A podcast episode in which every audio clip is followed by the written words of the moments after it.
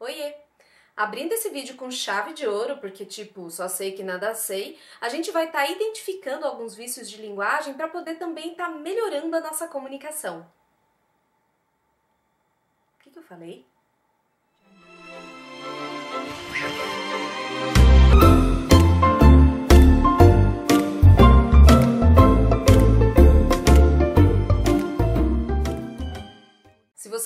Começo do meu vídeo e ficou irritado, achou esquisito, ou pelo menos viu que tinha alguma coisa errada no meu jeito de falar, você já percebeu o quanto os vícios de linguagem podem atrapalhar a nossa comunicação. Os vícios de linguagem são desvios cometidos na fala ou na escrita que podem atrapalhar a transmissão da mensagem. Existem vários tipos de vícios de linguagem, nesse vídeo vou falar de três. O primeiro deles é o terror das centrais de atendimento, dos call centers, tira o sono do teleoperador e acaba com a paciência de qualquer cliente. Gerundismo. O gerundismo virou uma epidemia nas centrais de teleatendimento, mas não são só eles que cometem esse vício, não. Eu já vi muita gente, na tentativa de deixar a fala mais formal, utilizar o gerúndio em excesso. Mas o motivo para o gerundismo ter sido tão impregnado no telemarketing é que provavelmente ele seja uma herança de traduções mal feitas de manuais de treinamento de call centers americanos. Existe no inglês um tempo verbal que chama future continuous, que é o futuro contínuo ou futuro progressivo. Então, se eu colocar em inglês a seguinte frase: I will be sending this message tomorrow. Em português, eu não usaria esse tempo verbal, eu usaria o futuro simples. Eu enviarei esta mensagem amanhã, ou eu vou enviar esta mensagem amanhã. O que foi que fizeram? Traduziram literalmente: I will be sending this message tomorrow eu vou estar enviando essa mensagem amanhã. Traduzido dessa forma, aqui no português considerou-se que essa era a maneira mais polida, mais educada de se comunicar com o cliente. E foi aí que a coisa se alastrou. Não é que seja errado usar o gerúndio. O gerúndio existe e ele dá a ideia de continuidade. Então existem algumas construções em que o gerúndio está correto. As crianças estão brincando no pátio, tá certo? Que elas não brincaram, elas não terminaram ainda de brincar, elas ainda estão brincando. Até essa configuração vou estar fazendo alguma coisa, ela existe quando acontecem situações simultâneas. Então, por exemplo, eu poderia dizer quando você chegar, eu já vou estar dormindo. Vou estar dormindo quando você chegar. São duas ações que acontecerão ao mesmo tempo. Agora, nós não vamos estar esquecendo dessa regra. O segundo vício de linguagem é o pleonasmo vicioso ou a redundância. O pleonasmo é uma figura de linguagem que é quando a gente utiliza uma redundância, uma expressão redundante, para dar beleza ou enfatizar alguma fala ou um texto. Como é o caso daquela novela do Manuel Carlos, Viver a Vida.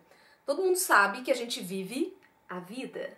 Só que escrevendo assim fica mais poético. Mas quando a redundância e a repetição acontecem de forma desnecessária, isso se torna um vício de linguagem. Entrar para dentro, subir para cima, descer para baixo, sair para fora. Essas expressões a gente sabe que são vícios de linguagem, que é muito gritante. Mas existem outras expressões que as pessoas frequentemente utilizam que também são redundâncias e devem ser identificadas. Elo de ligação. Todo elo é de ligação. Ele é o protagonista principal do filme. O protagonista já é principal. Nossa, eu tenho uma novidade inédita para te contar. Novidade? Novo? Sim, então eu não sei mesmo. A novidade é inédita. Pode contar. Ah, esse pedido eu vou ter que adiar para depois. Tem como você adiar para antes? Eu tô com um pouquinho de pressa. Obrigada. Aquela lá do lado do caixão é a viúva do falecido. Coitado desse homem, né, gente? Quantas vezes você quer matar ele? Nossa, olha que legal, isso aqui eu ganhei de graça. Que bom, se você ganha uma coisa, ela tem que ser de graça, senão é uma compra. Ou então você está sendo enganada.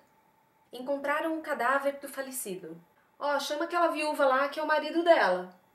E agora que a gente já conversou sobre gerundismo e sobre o pleonasmo vicioso ou a redundância, eu tenho certeza absoluta que você não vai esquecer mais. E isso é pleonasmo também. O terceiro vício de linguagem de hoje são os chavões, clichês ou as frases feitas. Clichê é tudo aquilo que já ficou manjado. São aquelas frases, palavras ou expressões que as pessoas já usaram tantas vezes que já ficou meio abusivo, perdeu a originalidade, se desgastou. E isso empobrece o nosso discurso, o nosso texto. As crianças são o futuro da nação. A união faz a força, vivendo e aprendendo. Os provérbios e ditos populares também podem ser considerados clichês. Água mole em pedra dura, tanto bate até que fura. Quem tem boca vai a Roma, enfim, todos esses que a gente conhece, já cansou de ouvir e que nosso discurso eles não têm utilidade nenhuma. Antes de mais nada, abrir ou fechar com chave de ouro, começar com o pé direito, desde os primórdios da humanidade. O que, que isso diz na nossa fala? Não diz nada. Algumas citações de grandes pensadores também são consideradas frases feitas, tanto que a gente ouviu a gente não aguenta mais. Por exemplo, só sei que nada sei, penso logo existo, há mais mistérios entre o céu e a terra do que supõe nossa vã filosofia e outras frases desse tipo. Agora, se você realmente quer usar essas citações, pelo menos certifique-se da autoria. Agora, para finalizar essa palestra, faço minhas as palavras de Shakespeare. Tudo vale a pena se a alma não é pequena. Hum? Quem falou isso foi Fernando Pessoa. Então, gente, vamos eliminar os vícios de linguagem da nossa vida para que a gente não tenha uma overdose. Eu sou Camila Laioli, para você que me segue, um beijo e tchau!